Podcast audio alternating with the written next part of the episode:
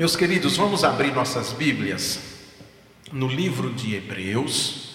Estamos trabalhando esse livro maravilhoso, belíssimo.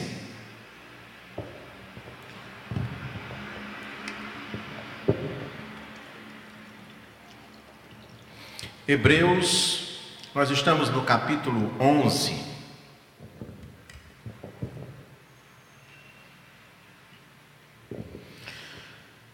Sempre um grande desafio pregar em livros da Bíblia assim.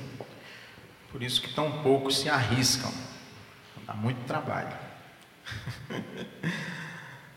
Hebreus 11, do versículo 8 ao 19. Um texto muito bonito. Uma história que me toca muito. Pela fé, Abraão obedeceu quando foi chamado, partindo para um lugar que receberia por herança, e partiu sem saber para onde ia. Pela fé, peregrinou na terra da promessa como se fosse terra estrangeira, habitando em tendas com Isaac e Jacó, herdeiros com ele da mesma promessa porque ele esperava a cidade que tem fundamentos, da qual Deus é o arquiteto e construtor. Pela fé, até a própria Sara, que era estéril e de idade avançada, recebeu o poder de conceber um filho, pois considerou fiel aquele que lhe havia feito a promessa. Portanto, também de um homem já sem vigor físico nasceu uma descendência tão numerosa quanto as estrelas do céu e incontável como a areia na praia do mar. Todos esses morreram mantendo a fé, sem ter recebido as promessas, mas tendo-as visto e acolhendo-as de longe, declararam ser estrangeiros e peregrinos na terra. Os que dizem tais coisas mostram que são que estão buscando uma pátria. E se estivessem se lembrando da pátria de onde saíram, teriam oportunidade de voltar.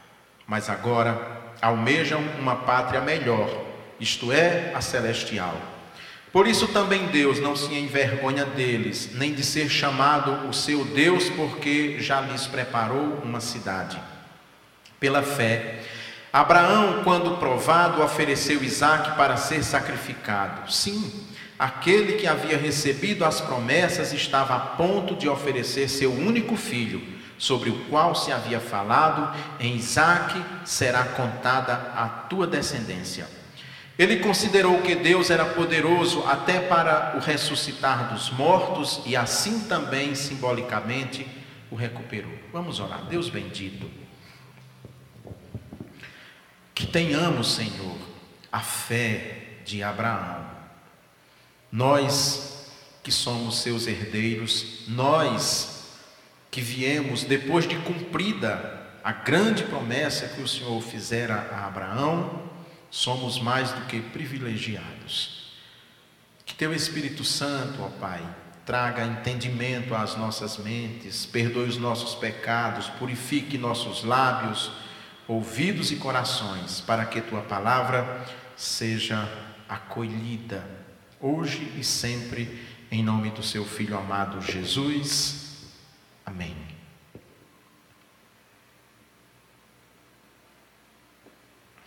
O autor de Hebreus, nesse momento, depois que ele falou dos nossos ancestrais muito antigos, ou seja, aqueles que viveram antes do dilúvio, agora ele se detém numa figura que é central, não só na fé judaica, como na fé cristã, que é Abraão.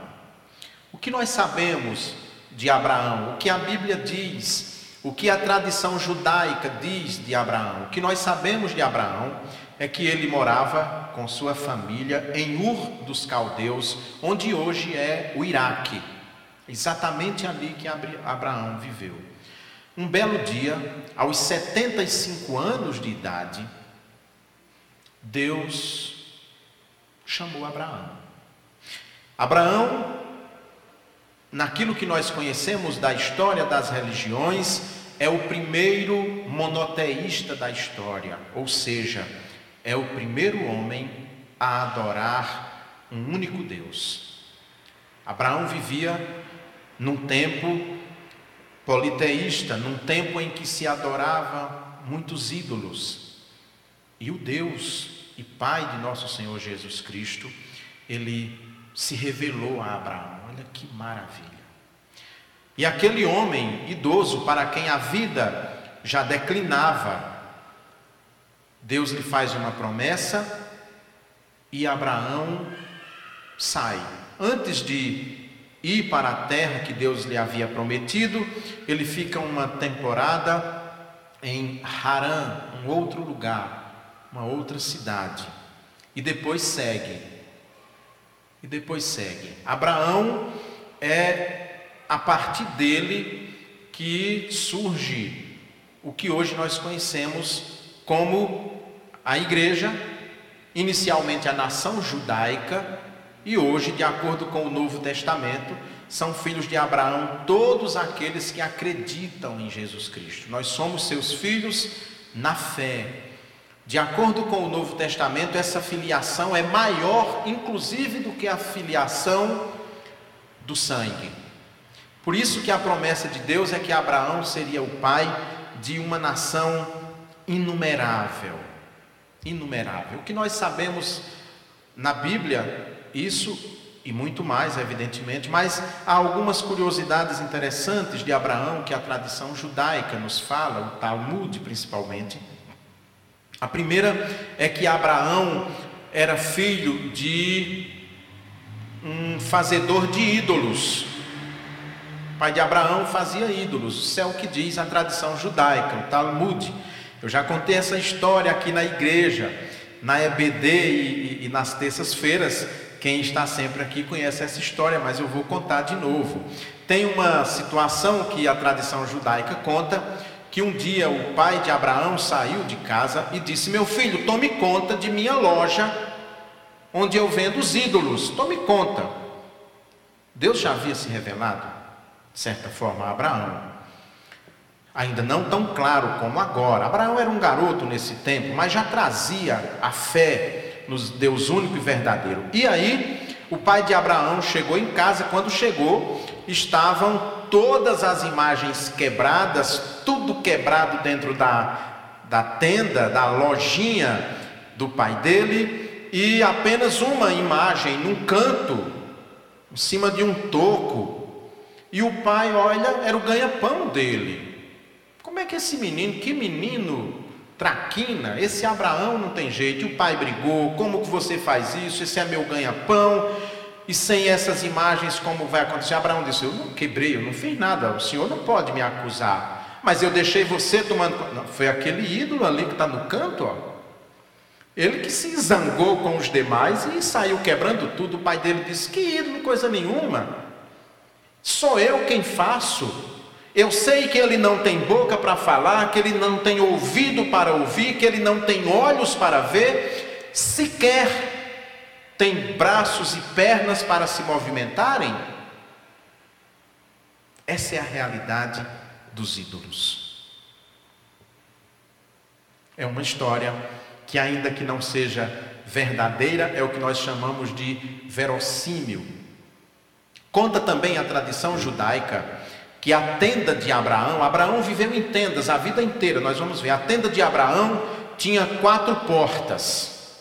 Era uma tenda de tecido e tinha quatro portas: norte, sul, leste e oeste, porque Abraão no Oriente é tido como o símbolo do homem hospitaleiro. Nós vamos ver depois quando ele recebe os anjos de Deus que chegam à casa dele para anunciar que Sara terá um filho, logo depois que ele fez a circuncisão, que ele faz uma festa, mata animais e os recebe muito bem. Então ele tinha quatro portas, porque qualquer caminhante que passasse perto de sua casa, havia sempre uma porta aberta para receber. Que a tradição judaica conta de Abraão, isso não está no texto bíblico. Abraão e Sara, a fé com propósitos.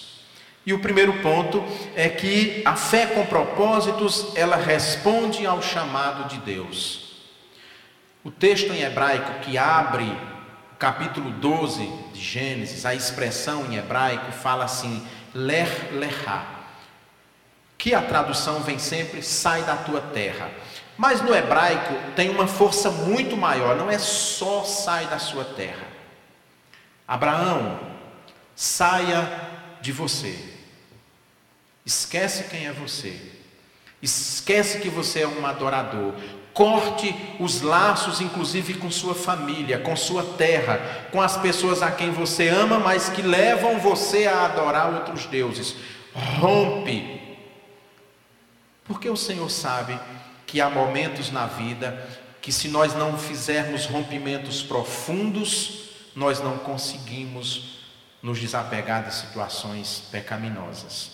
Dificilmente um alcoólatra conseguirá se recuperar se ele voltar para o mesmo, se ele ficar um tempo numa clínica e voltar para o mesmo ambiente que ele vivia.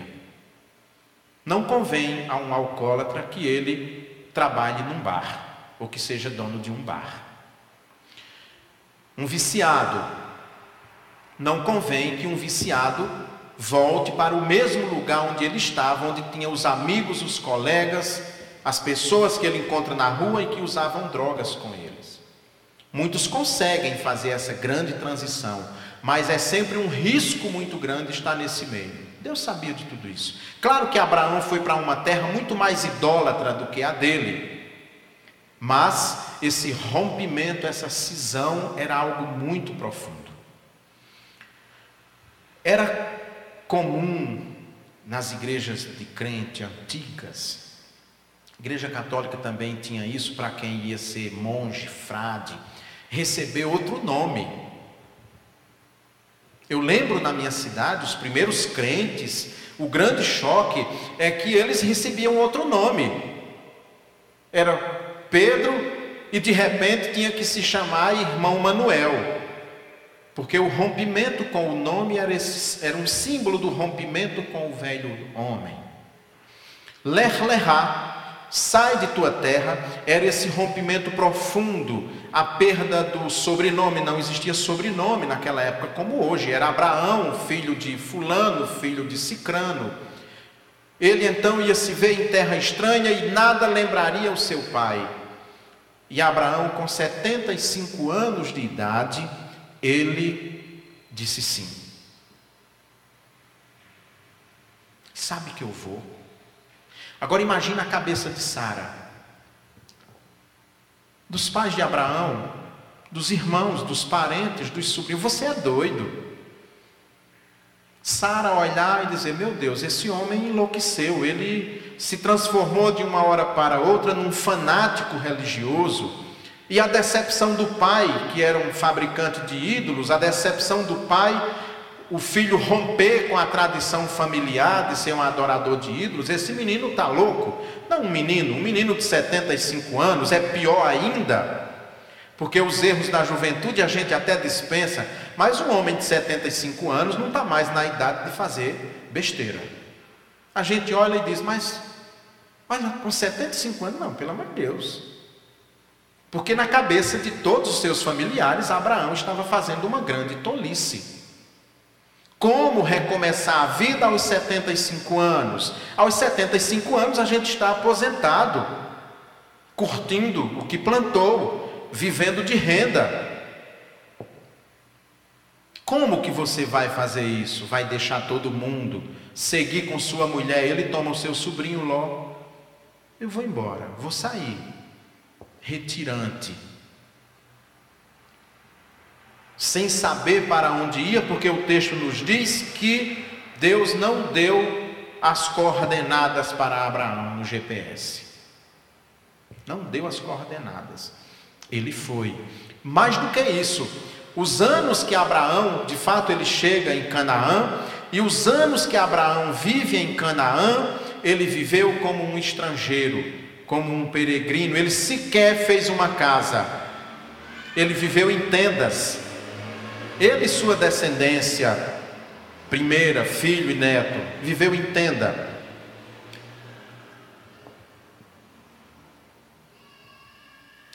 A primeira porção de terra que Abraão comprou, que Abraão adquiriu em Canaã, pasme, foi já velho, quando Sara morreu, ele comprou o túmulo de Sara, que ainda é identificado pela arqueologia ao lugar onde muito provavelmente estão os restos mortais de Sara, da descendência de Abraão.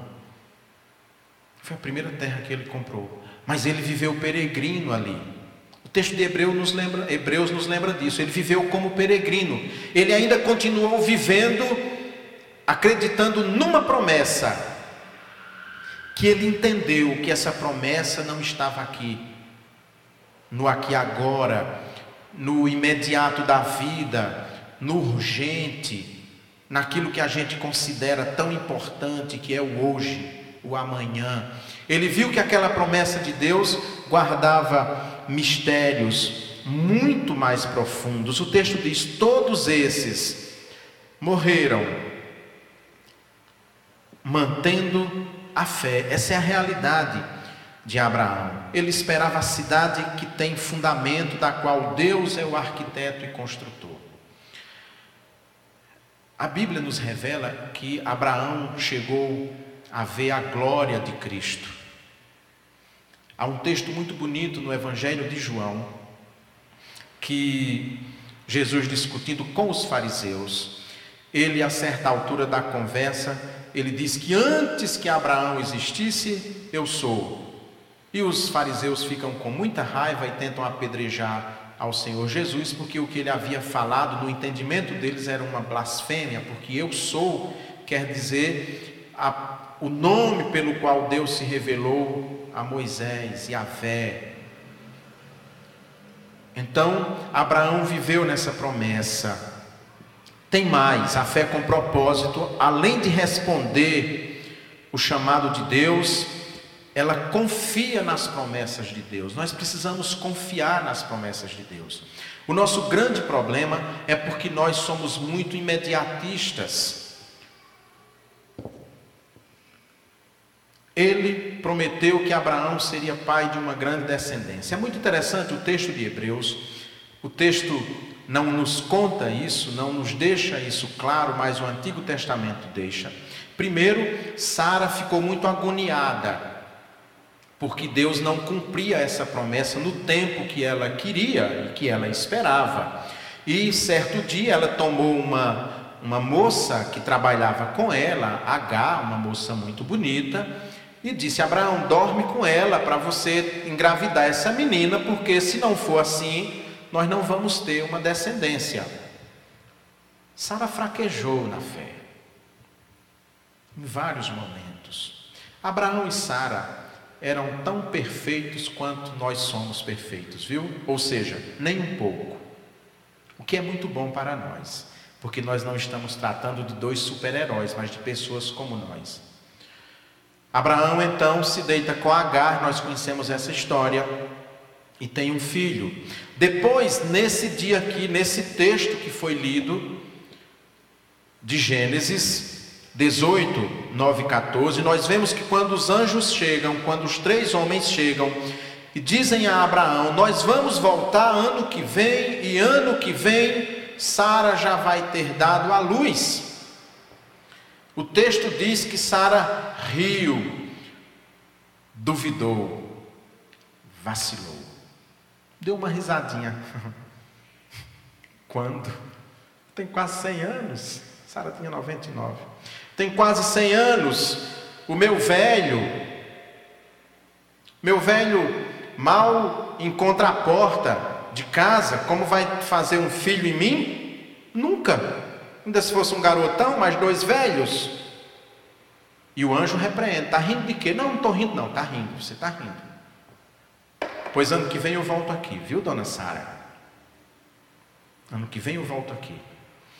É muito interessante nós percebermos algo importante nesse texto.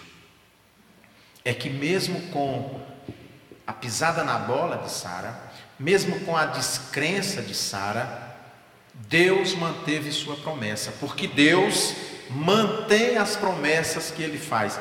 Qual foi a promessa que ele fez?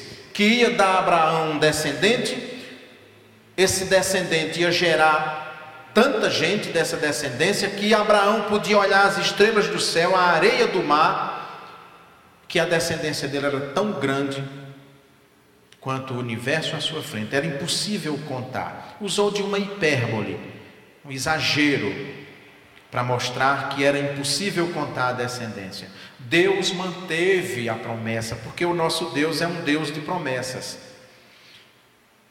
Claro, Sara deu uma vacilada, mas não foi tanto a vacilada de Sara, sabe por quê? Porque ela coabitou com Abraão.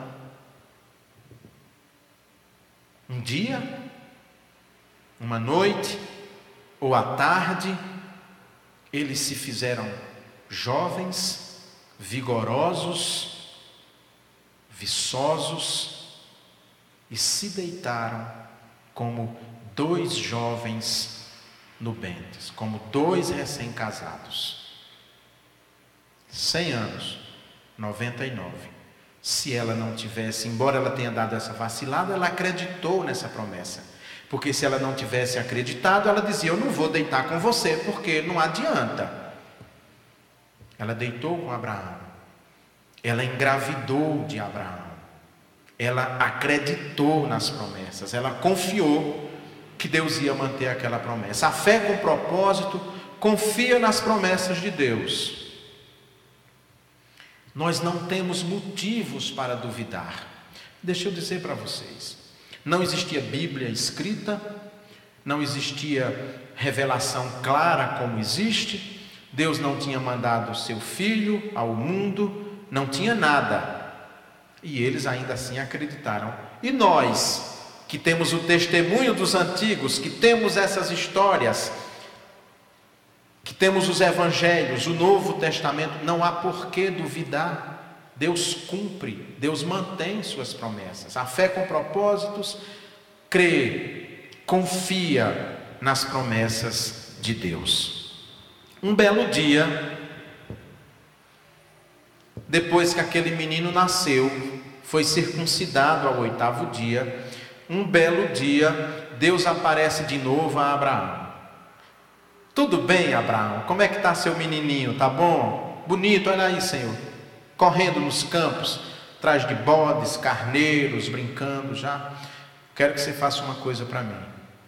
Pega esse menino, sobe o monte, Moriá, sacrifica ele para mim. Está tudo errado. Agora deu um nó na cabeça de Abraão. Imagina o que não passou pela cabeça daquele pai.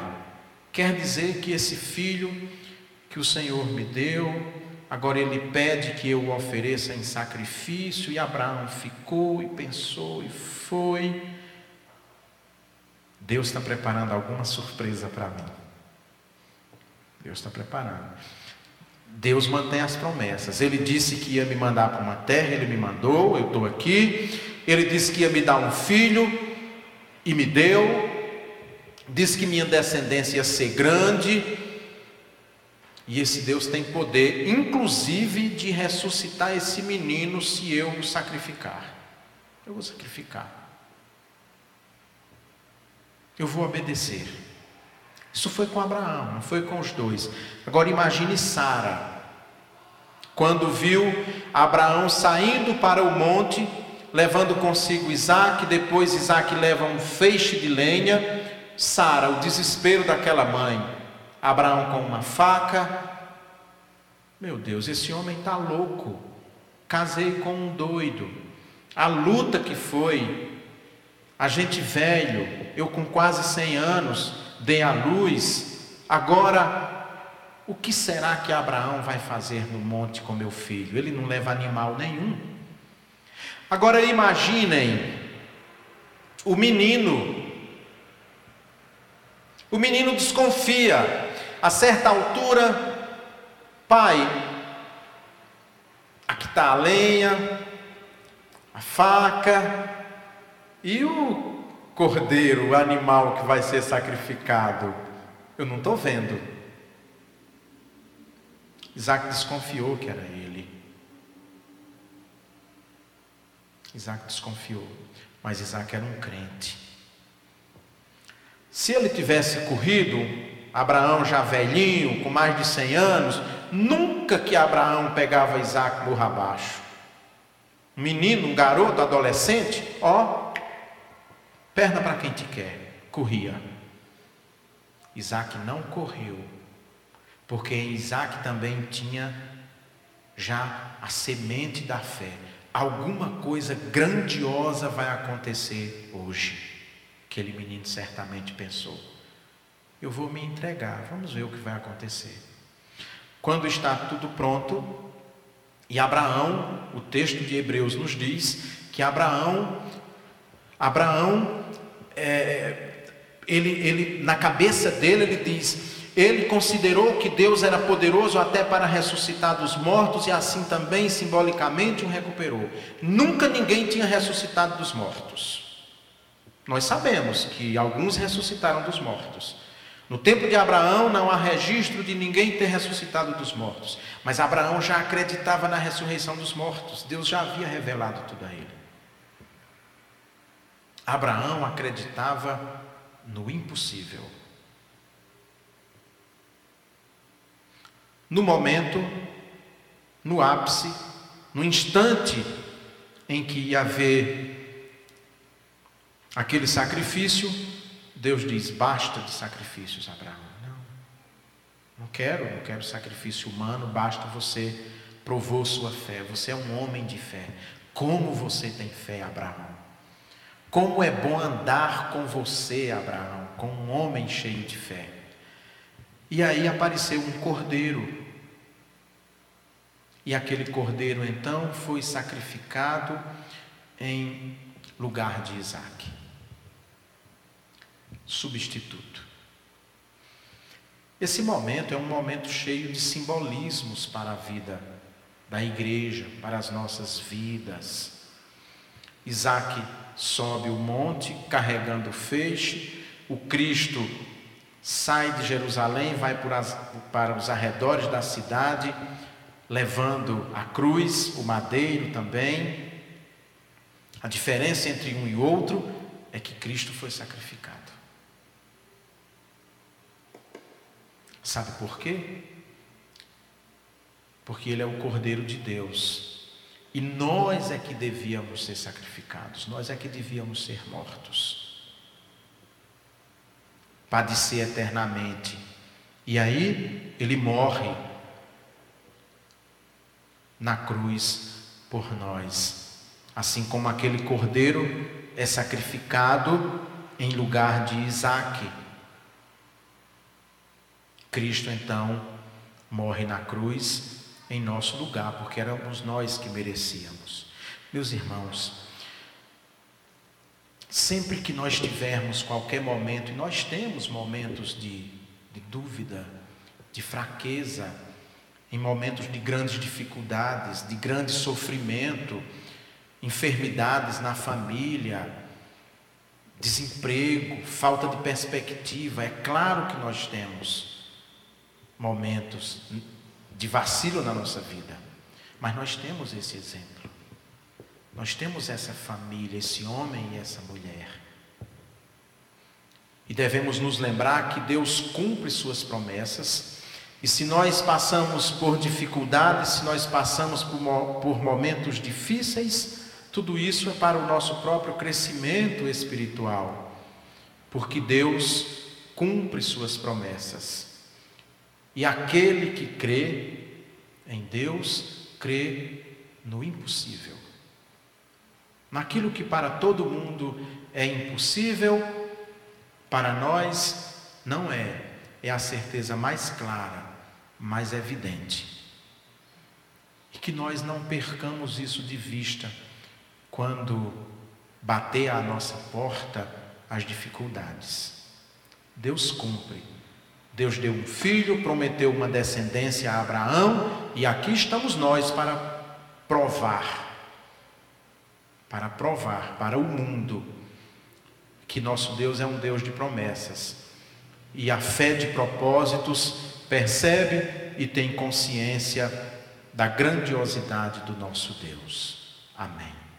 Fiquemos de pé.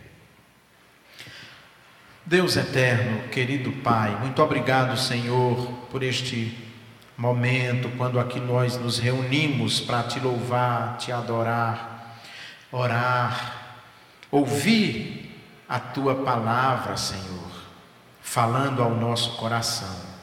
Senhor, abençoa a tua igreja aqui reunida e a tua igreja dispersa pelo mundo na esperança da ressurreição, dessa terra que Abraão acreditou que existia, uma terra, uma pátria cujos fundamentos é Deus. Abençoa-nos e que nos conserve com a vívida fé de Abraão e de sua descendência, em nome de Jesus. Amém.